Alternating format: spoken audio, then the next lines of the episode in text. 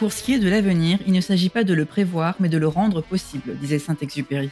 Avec Connecting Leaders, je pars à la rencontre de personnalités inspirantes et je mets en lumière leur business, leur audace, leur succès.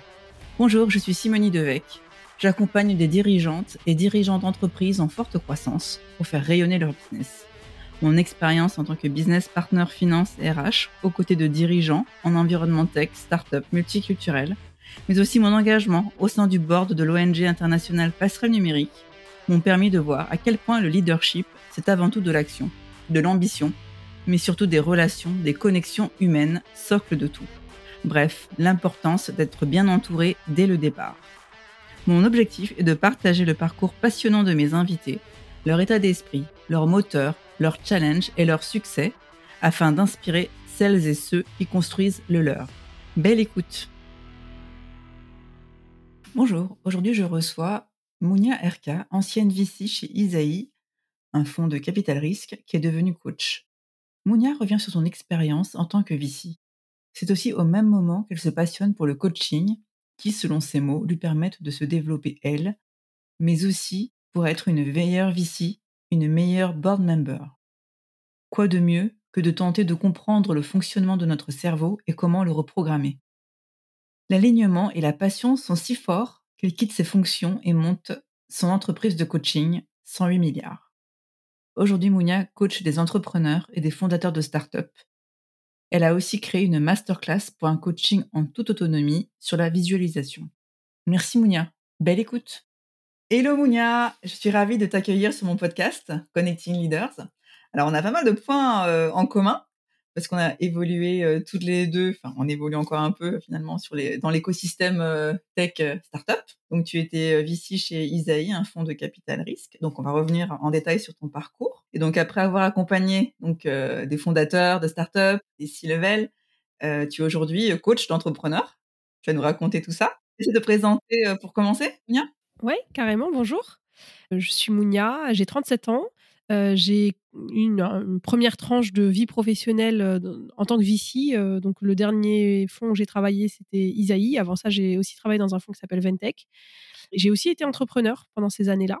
J'avais monté le clone de Groupon au Maroc quand c'était la mode de monter des clones de Groupon dans le monde entier. Et puis, et puis en fait, moi, ce qui m'est arrivé, c'est que j'ai découvert le coaching à la base en tant que cliente. ça a complètement changé ma vie. Et en plus de ça, ça m'a passionnée. Et au début, je me disais pas que j'allais devenir coach, euh, mais je voyais bien comment euh, le coaching pouvait m'aider à être une meilleure investisseur, une meilleure board member. Donc, euh, je suis allée en formation de coaching plutôt avec cette idée-là de me dire, ben, c'est souvent des sujets humains qui font qu'une boîte émerge ou se plante. tout le monde est d'accord là-dessus. Moi, je voulais un peu factualiser les sujets humains. Je, je me contentais plus de ce, que j'entendais autour de moi et de ce que même moi je me disais. De, en fait, avec l'expérience, je vais acquérir des bons réflexes, je vais avoir des intuitions, euh, je vais pouvoir euh, aider comme ça. C'est comme ça que je suis allée en formation de coaching. Et en fait, pendant la formation, je suis passée dans une espèce de machine à laver où je me faisais coacher beaucoup, beaucoup, beaucoup. Donc, quelque part, euh, il y a des petites questions que je mettais sous le tapis parce que j'étais bien au chaud. J'aimais bien mon métier. C'est un métier confortable qui cochait plein de cases pour moi. Euh, bah, ces questions-là, un peu les questions du sens, de qu'est-ce que vraiment je voulais faire, j'ai été obligée de les sortir de sous le tapis. Et c'est pour ça que j'ai décidé de devenir coach. Si on revient vite fait dans ton enfance, comment était la petite Mounia? Est-ce que tu avais un job de rêve? Est-ce que tu avais des prédispositions justement au, au coaching? Je sais pas, tu avais un relationnel euh? Moi, j'ai toujours eu un très bon relationnel et je viens d'une famille où on a un bon relationnel. On, aime les autres, on aime accueillir. Euh, ma, ma valeur cardinale, moi, c'est l'abondance partagée. Donc, vraiment, le côté, les grandes maisons, euh, les dîners, les gens et tout, euh, voilà. ça, ça a toujours été, enfin, on a toujours valorisé ces, ces qualités-là chez moi. Donc, c'est pas étonnant, entre guillemets, que, que, je sois à l'aise dans le relationnel. Mais, mais la, la petite Mounia, en fait, elle, elle était, c'était je, dis souvent que j'avais le syndrome de la première de la classe, mais c'était à un niveau, honnêtement, c'est triste, tellement c'était élevé. C'est-à-dire que la petite Mounia, elle se disait pas quel est mon job de rêve? Quand j'ai regardé tes questions, je, me suis justement dit, euh, euh, tiens, c'était quoi mes, mes, jobs de rêve? Elle se disait, il faut absolument que j'ai un bon travail, qui soit bien payé pour euh, être autorisée ensuite à réfléchir à qu'est-ce que j'ai envie de faire de ma vie. Elle, elle se le disait pas comme ça, elle était petite, mais c'était ça qui était derrière. Donc vraiment, je me suis pas posé ces questions-là quand j'étais petite. J'étais en mode, euh, faut que j'ai des bonnes notes, que je sois bien sage, que je sois une gentille petite fille, que je coche toutes les cases, parce que comme ça, je serais heureuse. Bah justement, tu as fait des très bonnes études, me semble-t-il. Bah, bien sûr, j'ai coché les cases. justement. Ah, mais j'ai coché les cases. Euh, bah, j'ai, oui, j'ai fait maths sup parce que j'avais des bonnes notes en maths. Ah, j'adorais les maths, c'est vrai. Mais, mais c'était pas ça qui était rentré dans ma décision de faire maths sup. C'était juste, euh, bah, en fait, ça te ferme pas de porte. Euh, donc Des études de bonnes élèves, quoi. Ouais, voilà, exactement. Ensuite, bah, j'ai fait la meilleure école que je pouvais avoir dans le classement. Euh, j'ai fait Supélec.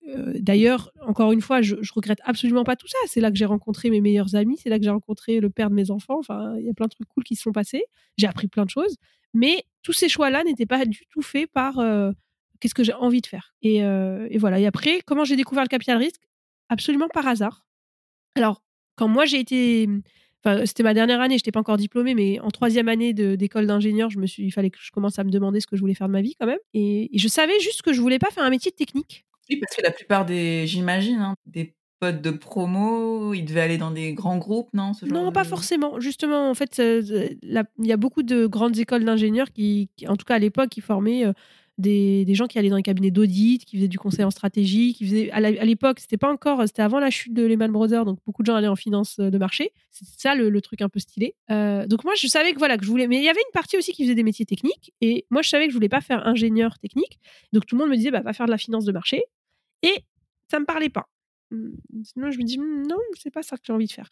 Mais j'avais aucune idée, et j'ai eu de la chance parce que je suis tombée par hasard sur une offre, une annonce de stage en capital risque, donc stage de fin d'études, euh, machin. À l'époque, je savais pas ce que c'était que le capital risque. On est en 2008, hein. c'était pas encore la mode. C'était avant la crise? Ouais, c'était en janvier. Du coup, ça devait être en janvier 2008. Euh, et moi, je cherchais mon stage pour avril 2008, quoi. J'étais pas très en avance, mais et j'hésitais avant, avant de tomber sur cette offre de stage. J'étais en mode ah, je vais peut-être aller dans un cabinet d'audit. C'est ça que je regardais un peu. Et donc je tombe sur ce, ce truc-là, capital risque. Je regarde sur Wikipédia et je me dis, je me rappelle que la réflexion c'est tiens, ça a l'air d'être des gentils financiers eux. Et, je vais à cet entretien sans savoir trop machin. Je suis prise. Et là, je découvre une passion. Enfin, je, c'est la première fois de ma vie que je travaillais. Je regardais pas l'heure à midi pour me dire «Ah, j'ai faim, j'ai envie d'aller manger. Tu étais passionnée par le monde du VC. Ouais. Et en fait, passionnée surtout, je pense que ce qui m'a donné de l'énergie dès le départ, pour faire le lien même avec le coaching après, c'était rencontrer des entrepreneurs. C'était dingue pour moi. En fait, j'ai l'impression, et d'ailleurs, je résumais comme ça souvent mon métier pour rigoler, mais finalement pas tant que ça pour rigoler. Je disais, je suis payée à prendre des cafés avec des gens hyper intéressés par ce qu'ils font, hyper smart, passionnés. ça me donne de l'énergie. Ah oui, c'est une bonne définition finalement. Bah ouais. Il n'y a pas que ça dans le métier de VC, mais il y a une partie. Ouais. En tout cas, ça a toujours été jusqu'au bout, ça a été la partie qui me nourrissait. Sauf que ce qui s'est passé, c'est qu'au bout d'un moment, le reste qui me nourrissait pas a commencé à, de moins en moins me nourrir. Est-ce que tu peux nous partager un petit peu euh, les sujets qui t'intéressaient moins? Bah, Je pense que le sens profond du métier, mettre un euro dans une boîte pour en récolter 12, euh, ça me parlait moins. Euh, je pense aussi que hum, la façon dont on prenait nos décisions, la façon dont on opérait le truc, en fait, on, je trouve qu'on se donnait beaucoup de... On essayait de se rassurer qu'on prenait des décisions rationnelles, etc. Alors que au final, on, on, savait, on, était rongé par l'incertitude, on était rongé aussi par le côté, euh, quand on est vicié, on est copilote, on conduit pas du tout la voiture. Donc, à part avoir de l'influence sur euh, celui qui conduit, on peut pas faire grand chose. Et au lieu d'assumer tout ça, on était un peu dans le truc, euh, non, non, on contrôle, on contrôle. Et il y a un truc, voilà, un peu qui me parlait pas. Je pense que, bah, pour résumer, il y a une anecdote qui résume bien ça, je pense. C'est une question aussi de personnalité. Hein quand, j'ai passé mes entretiens pour rentrer chez Isaïe, à un moment, j'ai rencontré euh, Pierre Kosciusko-Morizet. Il paraît, je l'ai su après, mais il a, quand il a appelé Jean-David euh, Jean Borédon, donc le patron d'Isaïe, pour euh, lui faire son feedback, il lui a dit écoute, elle est top et tout. par contre, c'est une entrepreneur, c'est pas une investisseur.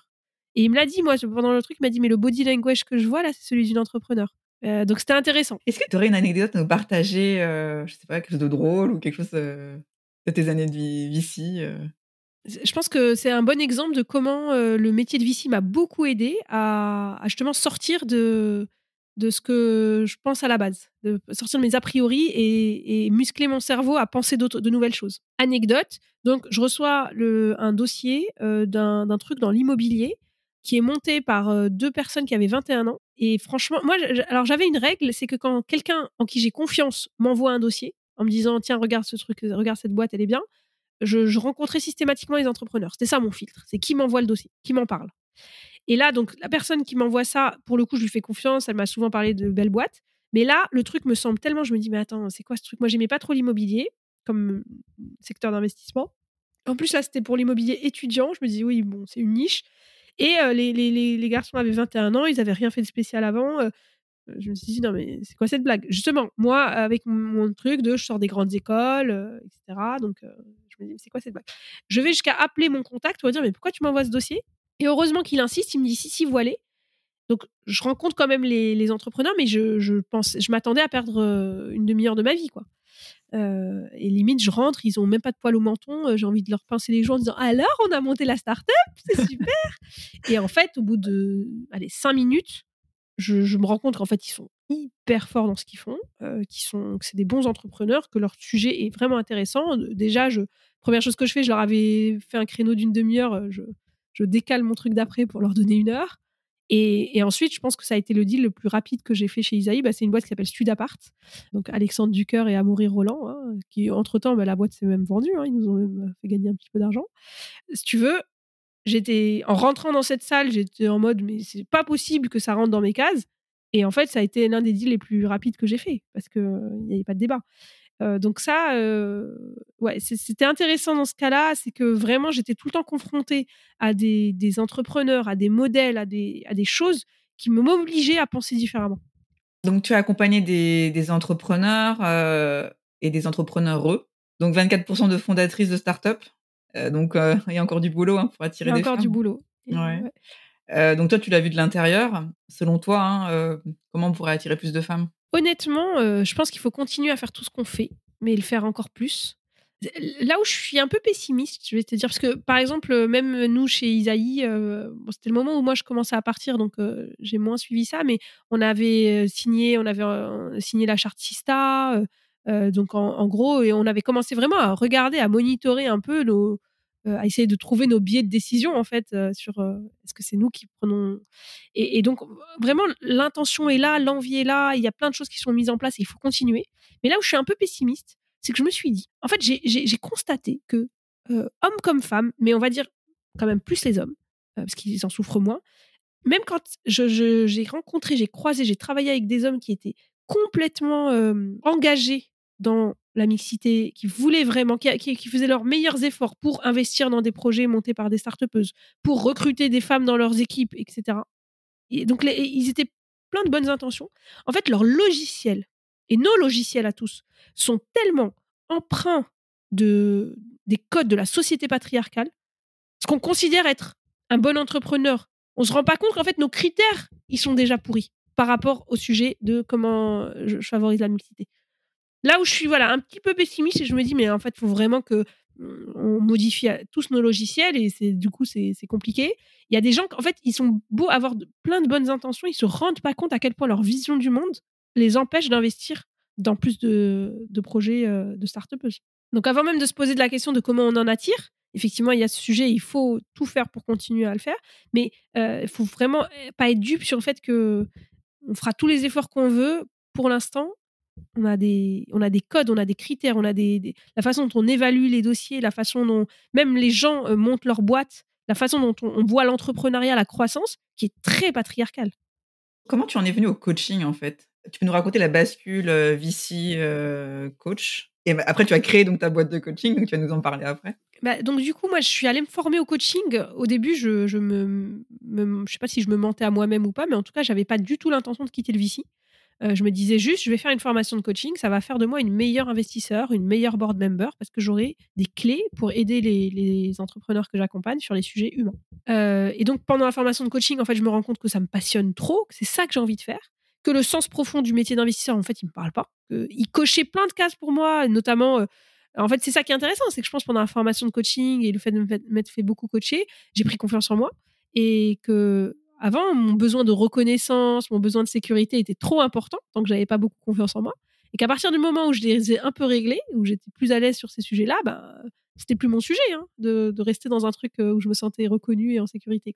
Et donc, à partir de là, clairement, c'était évident que je voulais plus être VC et que je voulais être coach. Sauf que je m'étais dit, bah, prends ton temps. Euh, donc, je, revenais de mon deuxième congé mat. Euh, donc, je me suis dit, attends, ton, ton fils dort pas.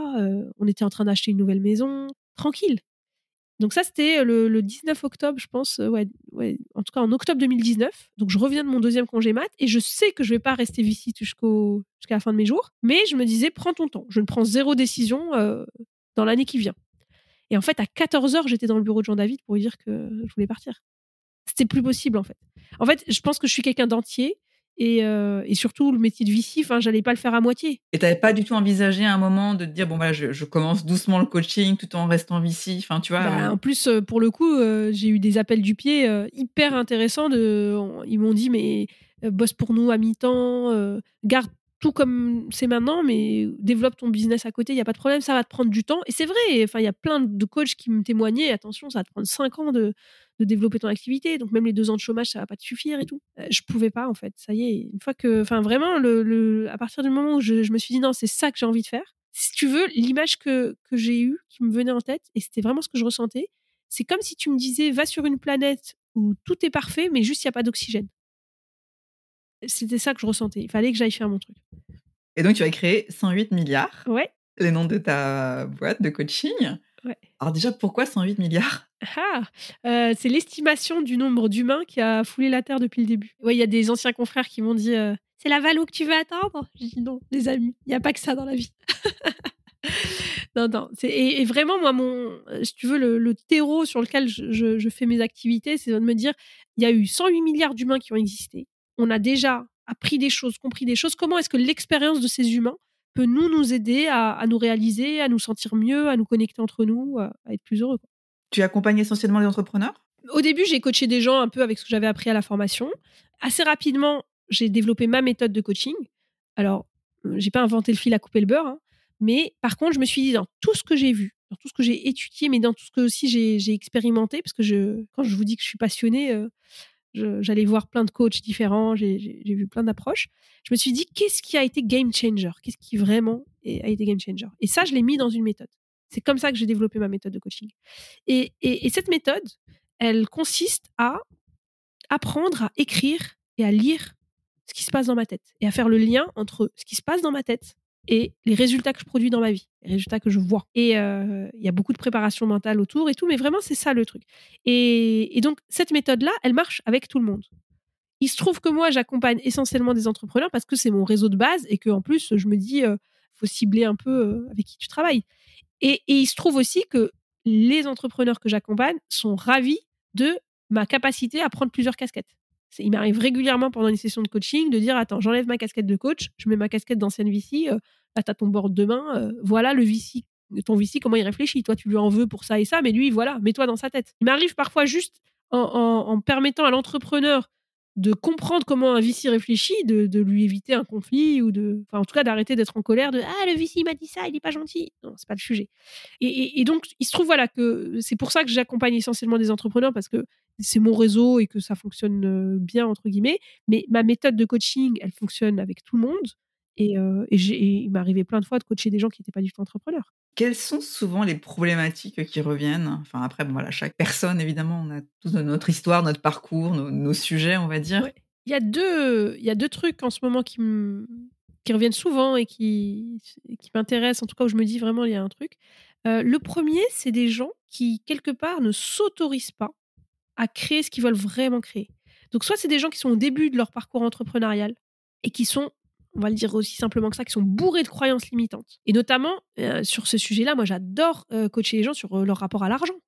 Quand j'ai commencé mon business, le nombre de personnes qui m'ont dit Mais Mounia, si tu fais 100 000 euros de chiffre d'affaires avec ton, ton truc de coaching dans 5 ans, si tout va bien, ce sera déjà un miracle. Et en fait, non, j'ai fait 200 000 euros au bout de deux ans. Comment tu as réussi à, à, mettre des œillères, justement? Mais j'ai pas mis d'œillères. J'ai vu que j'avais des croyances limitantes sur l'argent. Parce que, en fait, ce qui nous arrive avec les croyances, c'est qu'on incorpore ceux des autres et que bah, c'est la culture en fait. Donc j'ai vu que je les avais et j'ai utilisé ma propre méthode pour les casser. Donc j'ai été un de mes premiers cobayes. J'ai pas été ma première cobaye, c'est une de mes clientes qui l'a été, mais j'ai été ma deuxième, on va dire, ma deuxième cobaye. Euh, et donc ça, ça c'est un truc que je vois beaucoup. C'est des gens qui, alors soit ils sont au début vraiment de leur activité, soit ils ont déjà fait des choses, mais ils sont encore à un million de kilomètres de là où ils veulent être. Et c'est pas le problème. On est tous à un million de kilomètres de là où on veut être, mais ils, ils, ils prennent pas du tout la bonne direction parce que ce qu'ils croient en leurs possibilités, ce qu'ils croient, leur, leur, vision du monde, les empêche en fait. Leur seule limite, c'est leur mental. Donc, ça, c'est une première typologie de gens. C'est vraiment un travail là de début, limite.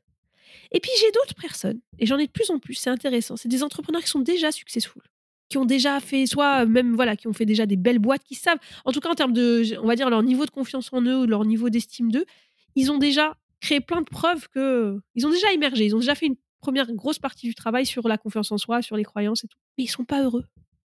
Ils sont toujours pas heureux. Et ils, viennent me voir au moment où ils se disent En fait, j'étais sûr que quand je serais là, je serais heureux. Et j'arrive là, je suis toujours pas heureux. Je leur dis Bah ouais, parce qu'en fait, le bonheur, c'est différent. Et donc, avec ces gens-là, la question, c'est comment est-ce que j'arrive à déjà à sortir des fantasmes de qu'est-ce que c'est être heureux. Et j'adore taquiner les gens qui me disent. En fait, il y a des gens qui confondent, on confond tous un peu, hein, euh, ressentir des émotions agréables toute la journée et être heureux tout ce qu'on fait dans notre vie, que ce soit devenir président, manger un gâteau ou, acheter des loups boutins, euh, c'est pour ressentir des émotions agréables ou pour fuir des émotions désagréables. Et justement, faut sortir de ce truc-là. faut pouvoir faire les choses pas que pour ça. Parce que sinon, ce qui se passe, c'est que tu te dis, bon, le jour où j'aurai mes loups boutins, bah, je ressentirai que des émotions agréables. Et, euh, en fait, quand tu as tes loups boutins, tu te rends compte que pas du tout. Que déjà, tu es déjà en train de te dire, il me faut le jean qui va avec. Donc ça s'arrête jamais. Donc, faut réussir à unplug. Et donc, moi, j'aime bien taquiner mais surtout mes clients entrepreneurs. Quand ils, constatent ça, je leur dis, mais si tu voulais juste ressentir des émotions agréables, faut pas monter de boîte, surtout pas. Il faut pas te faire coacher. Euh, faut rester chez toi et prendre du LSD toute la journée. Tu vas être au top. Tu t'embêtes pas.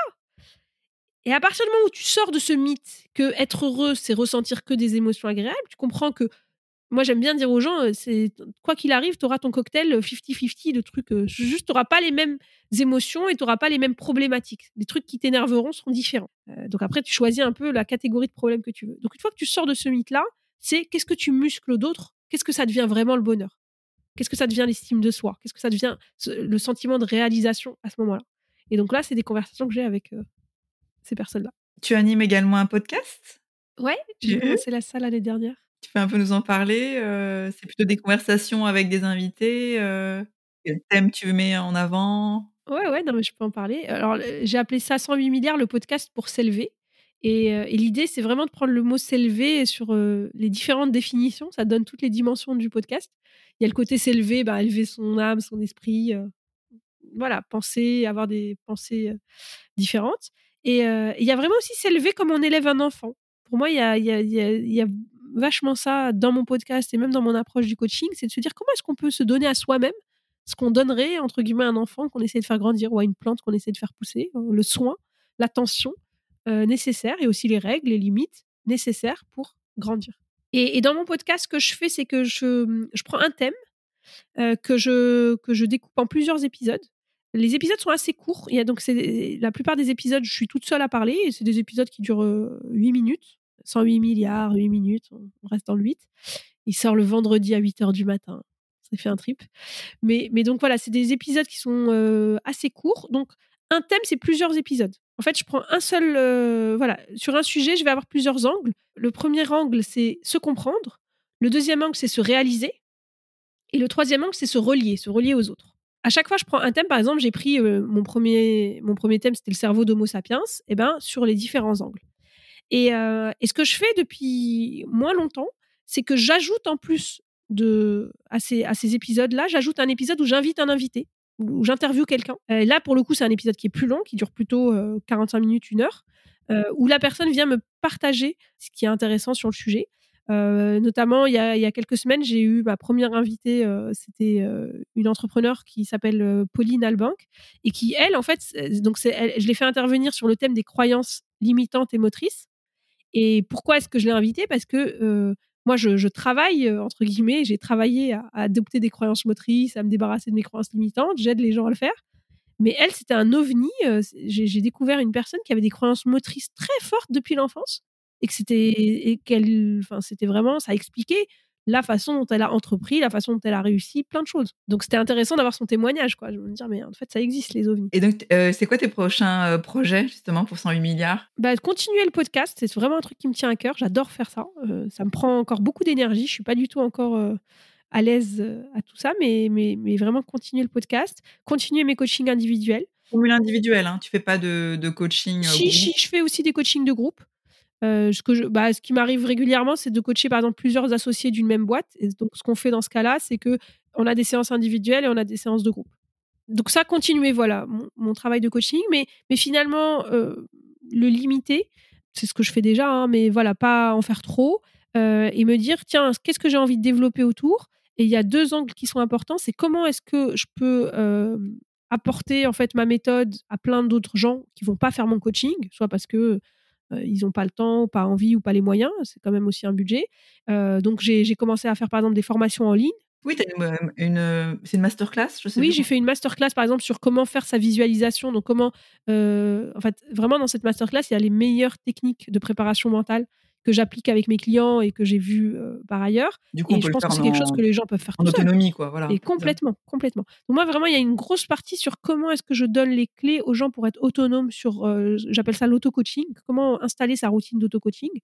Euh, donc ça, c'est par des formations en ligne. C'est aussi des, des, choses que je fais avec des bootcamps où en trois semaines, je prends un groupe de, de coachés et je leur transmets ma méthode, mais pour que au-delà des trois semaines, ils puissent l'appliquer tout seul. J'en ai fait un en décembre, j'en referai un, euh, je pense, en, avril. Euh, donc voilà, donc vraiment, il y a une côté comment est-ce que je peux transmettre ma méthode à plus de monde euh, qui sont pas forcément mes, clients de coaching classique? Ça, c'est un enjeu. Et mon deuxième enjeu, c'est il y a, des, y a des, anciens clients à moi qui ont, au début, ça s'est fait de manière un peu anecdotique, hein, qui, qui m'ont demandé de les former pour que eux puissent coacher avec ma méthode. Et donc voilà, un des enjeux aussi 2023, c'est avoir des personnes. Je commence à en avoir, bah, j'en ai deux ou trois là qui commencent à travailler avec moi, de d'avoir d'autres coachs qui sont formés à ma méthode et qui peuvent coacher d'autres personnes. Une sorte de Mounia Academy. Voilà, une sorte. Mais bon, pour l'instant, j'ose même pas appeler ça comme ça. Mais 2024 ou 2025, peut-être qu'à un moment, je ferai ma formation de coaching. Quoi. Super, intéressant. Tu me tiendras au courant? Mais avec plaisir.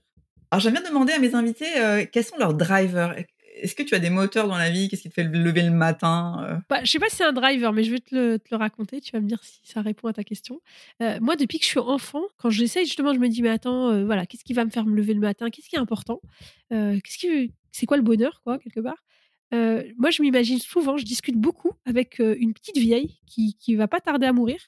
C'est moi dans, dans le futur. J'adore discuter avec mon moi du futur.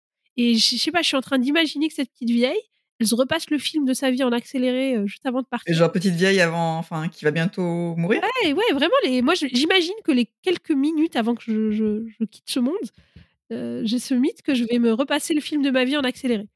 Et, et je me dis, en fait, cette petite vieille, c'est ma chef, c'est ma boss, c'est la seule pour qui je travaille. Il faut qu'elle puisse se dire, c'était bien. Qu'elle puisse se dire, j'ai vécu ma vie, j'ai pas vécu la vie de la voisine.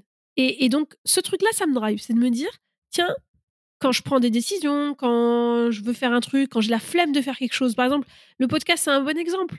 Euh, des fois, j'ai la flemme d'aller enregistrer mon épisode et je me dis, mais à quoi bon? Attends, euh, euh, pourquoi tu fais ça? T'as pas besoin. Et je me dis, mais non, mais parce que la petite vieille, elle sera contente, vraiment. Elle sera contente d'avoir fait un podcast. C'est un bon, un bon argument. Voilà. Donc, je discute beaucoup avec la petite vieille. du coup, tu te dis, voilà, la petite vieille, il faut qu'elle se dise qu'elle. Il faut pas il faut, mais qu'elle aimerait bien euh, avoir eu une vie remplie, une vie riche et avoir fait ce qu'elle voulait. Ouais, c'est ça. C'est qu'elle puisse juste se dire euh, j'ai fait comme j'ai pu, euh, j'ai fait au mieux. elle n'a pas forcément besoin que tout soit parfait. Elle a juste besoin de se dire avec ce que j'avais, avec les moyens du bord, j'ai fait au mieux. Génial. Bah, écoute, merci beaucoup, Mounia, de ta participation au podcast. on peut te retrouver, retrouver, sur les réseaux sociaux. Donc, tu as un compte Instagram pour 108 milliards? Ouais, c'est Mounia RK. Euh, tout collé, M-O-U-N-I-A-E-R-K-H-A. Et, euh, et sur LinkedIn aussi. Voilà. Et puis sur mon site. Et ton podcast, donc 108 milliards, tu disposes sur toutes les plateformes euh, Ah ouais, il est dispo sur toutes les plateformes. Vous tapez 108 milliards, vous allez me trouver. Et puis, euh, évidemment, ton, ton site web euh, avec euh, toutes les ressources, la masterclass sur la visualisation. Exactement, il y a la masterclass, il y a pas mal de ressources aussi gratuites. Il y a un atelier que je donne gratuitement et dont les gens peuvent trouver le replay sur mon site. Full Mental Jacket, ça s'appelle. Ça donne un peu les bases sur comment fonctionne le cerveau d'Homo sapiens. Génial. Écoute, je mettrai tous les liens. Est-ce que tu es, sur YouTube également? Non. Pas encore. Pas encore? Je sais pas si j'y serai un jour d'ailleurs, j'en sais rien. ok, super. Bah, merci beaucoup Mounia. À très bientôt. Merci à toi. À bientôt. Merci d'avoir écouté cet épisode de Connecting Leaders. Si vous avez aimé cet épisode, vous pouvez soutenir le podcast en vous abonnant sur votre plateforme d'écoute ou en le partageant autour de vous ou encore en laissant un commentaire sur Apple Podcasts. Merci et à très vite